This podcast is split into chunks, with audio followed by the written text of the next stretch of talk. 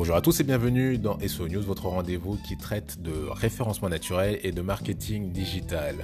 Je suis Nas et on attaque sans plus tarder.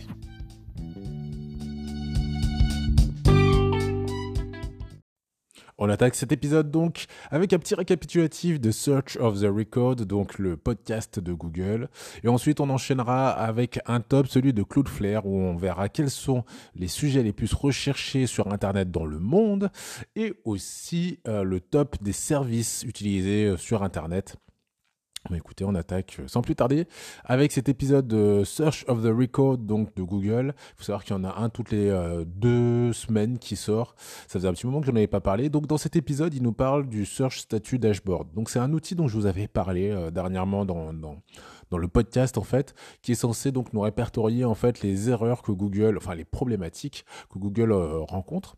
Et donc dans ce podcast, il nous donne un peu plus d'informations sur le fonctionnement de celui-ci.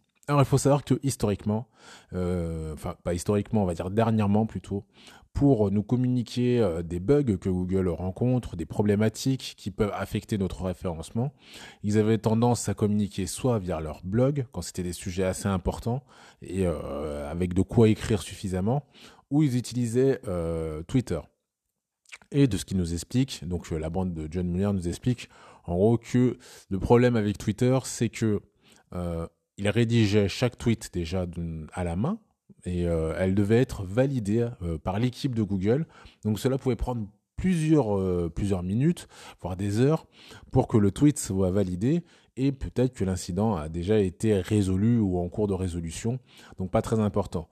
Donc Google a eu l'idée de mettre en place ce dashboard de manière à ce qu'il puisse répertorier les problématiques et qu'on puisse voir bah, quand est-ce qu'ils ont été détectés, quand est-ce qu'ils ont été solutionnés.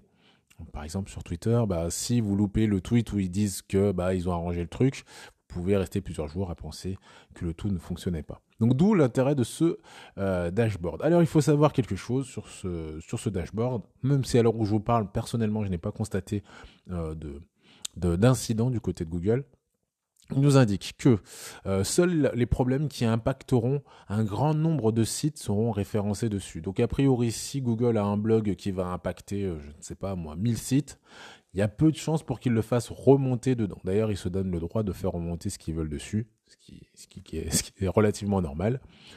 Euh, il nous indique aussi que tout ce qu'on verra dans ce rapport, ce sont donc des incidents assez importants, assez majeurs. Tous les petits incidents ne seront pas répertoriés dans ce dashboard. Il nous indique aussi que euh, seuls les éléments concernant le moteur de recherche Google, donc le google.com ou .fr ou, autre extension, euh, seront, euh, seront répertoriés.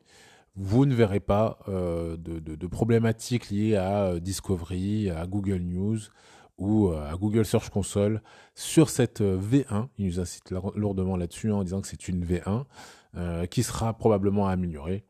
Mais voilà, vraisemblablement, ça, ça sera vraiment que lié à tout ce qui concerne le moteur de recherche et seulement sur des sujets que Google estime pertinent de faire remonter et qu'ils ont la possibilité de faire remonter assez rapidement donc aux référenceurs. Euh, voilà globalement ce qu'on pouvait, euh, ce que, j'ai gardé, on dire, de ce podcast, euh, donc de Search of the Record, à savoir que ce, comme je dis, hein, ce Search Statut Dashboard va, va probablement évoluer. Et je suis assez curieux de voir comment ils vont nous remonter les informations.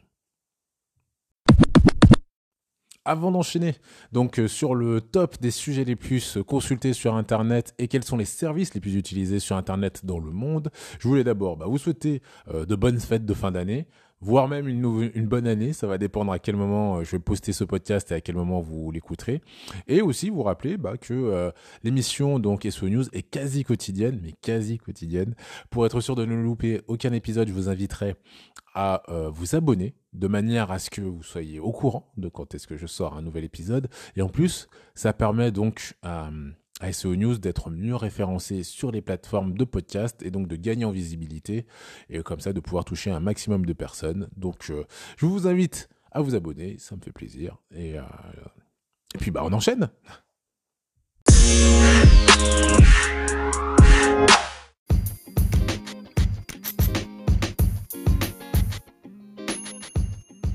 Donc, euh, cette dernière partie va traiter donc du top donc des sites les plus, euh, les plus, enfin des sujets pardon, les plus consultés cette année. Et euh, on va parler aussi donc des services les plus utilisés sur Internet. Alors il faut savoir que c'est une étude qui nous vient de, de donc un service qui est bien connu de tous ceux qui sont dans la web perf. Et puis bah voilà, on va commencer donc avec, allez, je vais vous donner les 5 sujets les plus traités donc euh, sur cette année 2022. Donc en cinquième position, on va avoir tout ce qui va être autour de l'entertainment, donc tout ce qui va être divertissement. En quatrième position, on va retrouver tout ce qui touche à la société et au, lifestyle. En troisième position, on va retrouver tout ce qui est autour du shopping. Forcément, en deuxième position, bien entendu, tout ce qui est autour du business et de l'économie. Et, chose qui m'a surpris, en première position, on aurait pu penser ça serait le sport avec la Coupe du Monde de football. Et ben non, pas du tout. En première position, c'est tout ce qui va être autour de la technologie. On notera quand même hein, que dans ce classement, euh, il est bien plus complet. Hein. il y a les principaux sujets.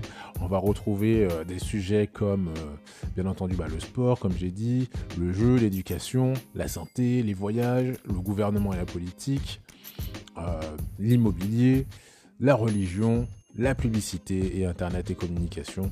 Donc pas mal de sujets qui sont abordés. Vous pourrez voir, hein, je vous mettrai dans les notes de l'émission donc le site de Cloudflare où vous pourrez voir donc euh, en détail euh, les pourcentages euh, d'audience, on va dire, pour, ces différents sujets.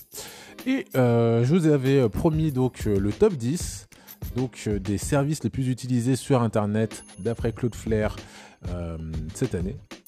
Enfin, cette année, cette année 2022, ça va dépendre de quand est-ce que vous entendez l'émission. Donc, en 10, on va avoir tout ce qui est iCloud. Euh, Netflix, Twitter, Yahoo, qui sont a priori ex. En 9 position, comme service le plus utilisé, on va retrouver Amazon.